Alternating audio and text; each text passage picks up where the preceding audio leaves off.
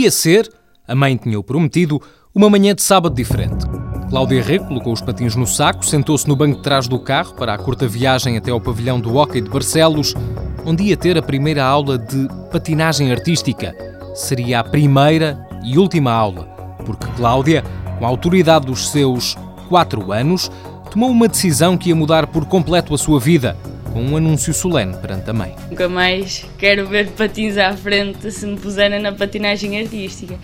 Então depois aquilo lá acabou e passado um mês ou dois lá voltei à patinagem, porque realmente não tinha jeitinho nenhum, era para estar a dançar nos patins, era mais que stick e com a bola.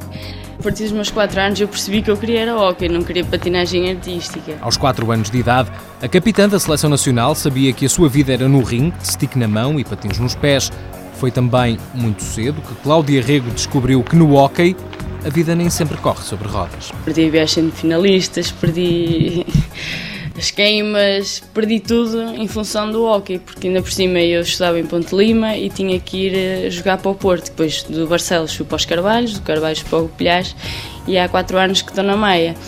Ou seja, o tempo era muito controlado, é, ainda é controlado.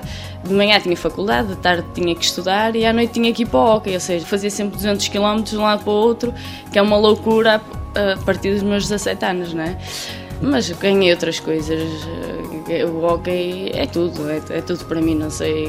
As amizades que se ganham, os convívios que temos com as pessoas, as amizades que ganhamos, acho que compensa isso tudo. Mas não foram apenas amigos que Cláudia ganhou no hockey. A nível de seleção, fui lá ao campeonato sub-18, o primeiro campeonato que eu na Alemanha. Ficámos em segundo lugar no campeonato do mundo e de Europa. Portanto, é o que, aquele bocadinho que falta. A nível de clube, já ganhei tudo que havia para ganhar. Taça da Europa, Campeonato Nacional, Super Taça, de Portugal. A nível individual, fui o ano passado melhor marcadora. Acho que é sempre um prémio que toda a gente gosta de receber, mas também tenho que salientar que se não tivesse a jogar na equipa que estou, dificilmente eu ganharia. Fui considerada pela Federação de há dois anos para cá a melhor jogadora do campeonato. Acho que não me escapa nada. Escapar, escaparam apenas dois títulos à melhor jogadora de hóquei portuguesa. O Campeonato da Europa e o Campeonato do Mundo são taças que Cláudia ainda quer levantar. Como em todos os jogos, vai calçar primeiro o patim direito e rezar antes de entrar no ringue. O ritual de sempre para conquistar os títulos que faltam. Ser campeã do mundo e da Europa. Já ganhei tudo, fiquei em segundo lugar no Campeonato do Mundo, no último Campeonato do Mundo no Japão. Só falta mesmo um bocadinho, falta um bocadinho.